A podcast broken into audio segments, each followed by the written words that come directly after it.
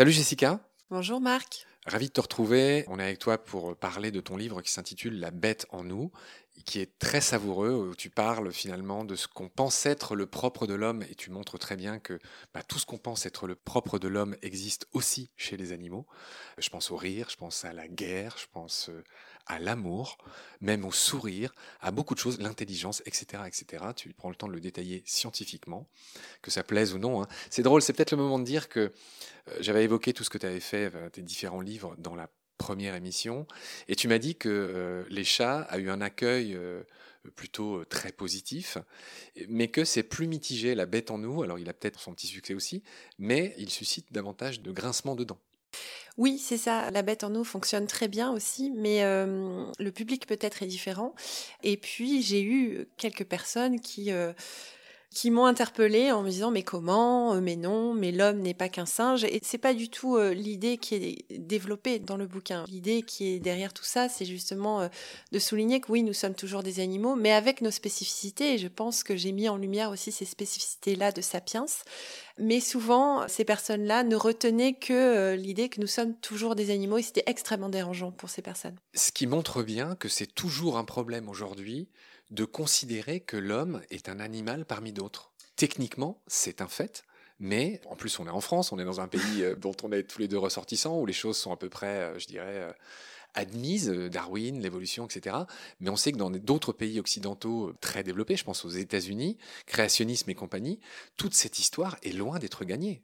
Elle est très très loin d'être gagnée, euh, non seulement effectivement à cause des religions, des croyances, etc., qui nous bercent dans l'idée que nous sommes si différents des animaux et que nous sommes finalement à part, mais pas seulement, on est aussi conditionné, on vit dans des sociétés où on pense que effectivement la nature nous appartient, qu'on peut traiter les animaux comme on le souhaite parce qu'ils sont là pour nous servir, ça, c'est quelque chose qui est ancré bien avant les religions monothéistes même. Oui, très juste. Alors justement, on va faire des petits rappels euh, chronologiques avec toi dans cet épisode. Tu parles de l'histoire de l'humanité pour expliquer que l'humanité est un concept relatif, ce qu'on avait dit dans l'épisode précédent. Et tu dis que grosso modo, les premiers primates, les premiers ancêtres de l'homme, nos arrière-grands-parents les plus lointains, remontent à 3 millions d'années et que on commence à parler d'homo à 2 millions d'années euh, selon quels critères? Alors, la définition même de l'homme est très complexe, même chez les meilleurs paléoanthropologues. Hein. je pense qu'ils ne sont pas tous d'accord entre eux. Mais je dirais que euh, si on s'accorde au moins sur la définition de ce qu'est un homme, à savoir l'apparition de la pensée abstraite, eh bien, on pense il y a 2 millions d'années. Oui, 2 millions d'années, donc on parle de cosmogonie, c'est-à-dire de représentation d'univers, euh, je ne vais pas dire religieux, mais voilà, d'un monde des idées, d'un monde symbolique. Euh, le mot qui me vient en tête, c'est euh, chaman, tu en parles dans ce livre. Et tu parles aussi de changer son apparence, c'est-à-dire de se grimer avec des peintures ou de se mettre, je ne sais pas, des vêtements, des choses comme ça? Oui, tout à fait. Le fait de, effectivement, euh, mettre euh, de la peinture, en tout cas changer l'apparence de son corps, ça a joué un rôle considérable, certainement, dans les liens sociaux, dans la manière de communiquer aussi hein, avec les membres de leur groupe. Alors, cela dit, 2 millions d'années, Homo erectus, je les vois mal s'habiller, enfin même se revêtir des peaux de bête. Non, là, on est dans l'apparition des premières pensées abstraites. Ensuite, je parle de l'apparition de la cosmogonie, etc., et de tout ce qui a fait que... C'est bien plus tard. Hein. Voilà, bien plus tard. La maîtrise du feu, le langage, etc. 2 millions d'années, c'est Homo erectus qui suit euh, de peu, euh, bon, on va pas faire un truc sur euh, l'apparition de l'homme, mais je crois que il y a eu Homo habilis en premier, qui est le premier à s'être emparé d'outils. Et ça aussi, c'est un marquant important dans l'histoire de Homo. Oui, très important, parce que qui dit utilisation d'outils euh, dit aussi euh, amélioration de l'outil au fur et à mesure du temps, et ça signifie transmission culturelle aussi beaucoup. Et on sait aujourd'hui que la culture a été fondamentale dans le processus évolutif chez Sapiens et chez ses ancêtres. Oui. Tu rappelles ensuite quelque chose qui avait des accents de ce que raconte aussi euh, euh, notre ami euh, Yuval Harari dans Sapiens. Tu rappelles qu'il y a 40 000 ans, donc là on a fait un grand saut, hein, on n'a pas le temps de, faire toute l'histoire de l'homme, on, la refera dans Baleine sous gravion, puis on l'a déjà faite un peu. il y a 40 000 ans, il n'y avait pas moins de 5 espèces d'hommes, peut-être plus, qui se côtoyaient en même temps sur la Terre Care to elaborate? Alors oui, et j'ai vraiment souhaité rappeler ça parce que là encore, on a tendance à penser l'être humain comme euh, ce qu'on voit aujourd'hui autour de nous.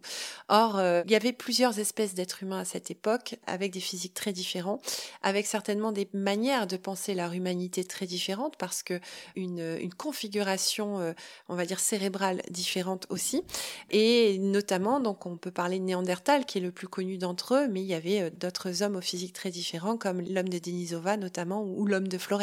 Le tout petit homme de Flores. Le tout petit homme de Flores. qui, était une sorte de pygmée. oui, avec son cerveau euh, tout petit aussi. Mais ce qui intrigue euh, les chercheurs, euh, qui maîtrisait lui aussi le feu, qui avait certainement par transmission culturelle avait conservé une partie de, de son savoir malgré la réduction de la taille de son cerveau. Ouais. Je rappelle qu'on est dans ton chapitre toujours qui s'appelle le déni. Donc euh, l'homme serait à part, en train d'expliquer que déjà rien que sur le concept d'homme, on voit qu'il y a eu des espèces différentes, il y a eu une évolution différente, ça n'a pas toujours été les mêmes, évidemment, c'est ce que tu es en train de dire. Et ça va être ma première taquinerie. Tu évoques le livre de Tolkien, tu parles de, dans l'univers de Tolkien, il y a les elfes, il y a plein de créatures, il y a les fameux hobbits, euh, que tu assimiles d'ailleurs à l'homme de Flores. Pour faire, euh, on va dire, un rapprochement qui nous parle, parce que on a tellement cette image, on va dire, figée dans le temps de l'homme tel qu'on le voit aujourd'hui, qu'on a bien du mal à imaginer que d'autres hommes qui nous ressemblaient tout en étant différents existaient. Et donc, j'ai trouvé ça, parce que je parle pas que de ça, mais je parle aussi des reconstitutions que certains chercheurs ont essayé de faire d'une petite fille néandertalienne, de son visage, etc. Et on est très, très éloigné de l'image qui nous vient tous à l'esprit euh, d'un espèce d'homme mi-singe, mi-homme chez Néandertal, avec plutôt d'ailleurs un visage qui nous ressemblait beaucoup tout en étant légèrement différent. Donc je parle de Tolkien de manière très imagée, mais pour rappeler qu'effectivement, euh, ça nous aurait paru complètement incongru de voyager dans le temps et d'arriver à cette époque-là de notre histoire. Alors ce qui m'a fait sourire, et je vais te faire réagir en direct si j'ose dire, c'est que tu évoques les elfes. Ce que j'ai trouvé étonnant, c'est que tu parles pas des hommes, mais il y a des hommes dans euh, les récits de Tolkien. Il suffit de te rappeler le film. Donc il y a les elfes. Tu ne parles pas des hommes. Mais par contre, tu ne parles pas des fameux orques, qui sont ces, créatures horribles, cousues de cicatrices, qui sont les grands ennemis, enfin, avec des tronches pas possibles, etc. Alors, c'était voulu. alors, c'était voulu, tu vas me dire pourquoi? Mais ce qui est très étonnant, c'est que tu parles des Nazgûl. Est-ce que tu te souviens de ce que sont les Nazgûl Alors, les orques, je m'en souviens très bien, effectivement. Quand je dis c'était voulu, parce que je voulais pas euh, qu'on ait cette image de, de monstres. Ces autres espèces d'êtres humains n'étaient pas des monstres, elles n'avaient pas un physique de monstre. Et les Nazgûl, quand même une, forme apparentée à, l'homme, là où les orques sont véritablement des monstres. Euh, ils ont quelque chose de ni animal ni homme d'ailleurs. Hein. Et donc j'ai choisi des exemples qui m'ont parlé tout de suite quand j'ai pensé à Tolkien et c'était euh, c'est ça qui m'est venu à l'esprit. Mais j'aurais pu choisir d'autres exemples. En tout cas, je n'aurais pas pu choisir les orques. Ça c'est certain parce que je n'avais pas envie de transcrire cette image euh, assez noire qui a tendance à, ternir Néandertal, hein, d'un homme assez ubuesque et très animal finalement, avec le côté péjoratif hein, qu'on donne au sens animal, parce que pour moi, il n'y a rien de péjoratif là-dedans, mais enfin, lorsque quand on la voit, on a justement cette impression d'hybride homme-animal au sens le plus péjoratif qui soit. C'est bien compris. Dans ces chapitres, tu parles de la suprématie d'Homo sapiens. Tu évoques un fait très connu aujourd'hui de la plupart de ceux qui nous écoutent, c'est que le fait que sapiens s'est hybridé avec son cousin néandertal. On sait qu'on a à peu près aujourd'hui, je crois, 4% de nos gènes euh, qui proviendraient de notre ancêtre euh, néandertalien, si j'ose dire. Voilà, tu parles d'une mâchoire découverte en 1957 qui montre cette hybridation. Oui, j'ai trouvé ça intéressant de rappeler cette découverte-là parce que là encore, on a l'impression qu'on descendrait d'une lignée extrêmement nette comme ça, comme un primate, et puis on, aurait suivi notre chemin évolutif pour arriver à, l'homme d'aujourd'hui. Et puis on se rend compte que l'histoire est beaucoup moins nette que cela et qu'il y a eu effectivement des hybridations avec ces autres espèces d'hommes. Alors on ne sait pas, et ça j'en discute aussi, si ça résulte de viol ou de véritables histoires d'amour, mais on sait en tout cas que euh, la seule chose qui reste de ces autres espèces d'êtres humains, c'est leur gènes et qu'on porte ces gènes aujourd'hui encore en nous et c'est assez euh, émouvant quand on y pense. Donc ensuite, tu évoques la domination du monde qu'a réalisé euh, Sapiens et tu parles c'est une expression que tu as, d'un melting pot des cerveaux.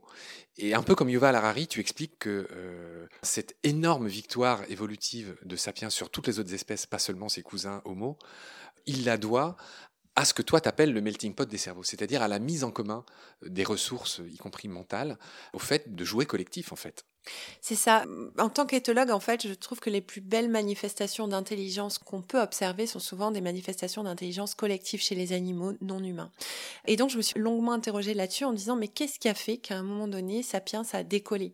Pourquoi Sapiens? Pourquoi pas Néandertal? Il y a vraiment cette question qui reste en suspense. Alors que Néandertal était d'une certaine manière beaucoup mieux armé que Sapiens, il était plus puissant, il était en meilleure connexion avec la nature, il était sans doute athlétiquement plus doué, il avait une meilleure connaissance des animaux, des odeurs. Un cerveau plus grand. Voilà. En taille. Et pourtant, il s'est effacé en 10 000 ans. L'espèce néandertale a laissé la place, a été oblitérée de l'histoire par Sapiens. On ne sait pas trop comment. Euh, d'ailleurs, c'est intéressant. Est-ce que toi, tu as une hypothèse? Oui, alors l'hypothèse que j'ai développée, c'est que effectivement, quand on compare euh, Sapiens euh, et, l'intelligence collective, par exemple, des insectes, il y a une certaine analogie. Mais j'en discute, je pense que Sapiens a utilisé cette intelligence collective, donc il n'a pas dérogé à la règle de cette intelligence collective, mais qu'il a utilisé à sa manière. Et je pense que ça n'a été rendu possible que grâce à hum, une coopération beaucoup plus importante. C'est-à-dire que c'est le degré de coopération de Sapiens, donc le degré de cognition sociale, à mon sens, hein, qui a fait décoller l'intelligence de Sapiens. Et à partir du moment où ces liens de coopération ont pu permettre de passer de petits groupes euh, d'individus à des plus grands groupes, donc des sociétés humaines, hein, eh bien, on a pu partager avec le plus grand nombre son savoir et puis surtout euh, faire perdurer l'information de manière intergénérationnelle. Et cette culture est, à mon sens, fondamentale à l'explosion démographique de Sapiens et puis aussi à sa conquête du monde. Tu signales que euh, très vite, euh, Sapiens, et peut-être aussi Néandertal d'ailleurs, euh, c'est allié avec le loup qui petit à petit est devenu le chien. Oui, alors ça c'est très bien développé dans un des livres de la collection dont on discutait dans la première émission, qui est le livre de Pierre Jouventin, Le loup ce mal aimé qui nous ressemble. Et Pierre Jouventin, qui est un spécialiste euh, des loups, entre autres, explique très bien que euh, lors de la domestication du loup, parce que pour rappel, euh, tous les chiens hein, qui sont dans nos maisons sont tous des descendants du loup, eh bien ce pacte que nous avons fait... Canis lupus familiaris. Exactement. non, non, mais scientifiquement, c'est le même nom d'espèce. Tout à fait. Tous nos chiens sont des Canis lupus. Le seul truc qui varie, c'est familiaris, c'est-à-dire la sous-espèce. Et donc cette domestication-là a permis à Sapiens, certainement, en tout cas, a beaucoup aidé Sapiens dans le fait de le propulser au sommet de la chaîne alimentaire. Parce que imaginez que à une certaine époque, on, l'oublie, mais nous étions encore des proies pour les prédateurs. Nous vivions dans la crainte de nous faire dévorer. Ça aussi, on a tendance à penser qu'on a toujours été au sommet de la chaîne alimentaire. C'est faux. Il y a eu une époque où malheureusement, euh, on voyait nos, nos congénères se faire dévorer sous nos yeux et on n'y pouvait pas grand-chose. Et cette alliance avec le loup a été euh, certainement euh, primordial pour accélérer la conquête. Et puis surtout le, fait de ne plus redouter le prédateur, parce que lorsqu'on a deux prédateurs euh, qui s'allient, euh, eh bien, euh, plus aucun prédateur ne, peut faire le poids en face de ce duo de choc. On va s'arrêter là pour cet épisode. Merci beaucoup pour tes lumières, Jessica. Merci, Marc. Je te retrouve très vite pour la suite. Prends soin de toi. Salut. À bientôt.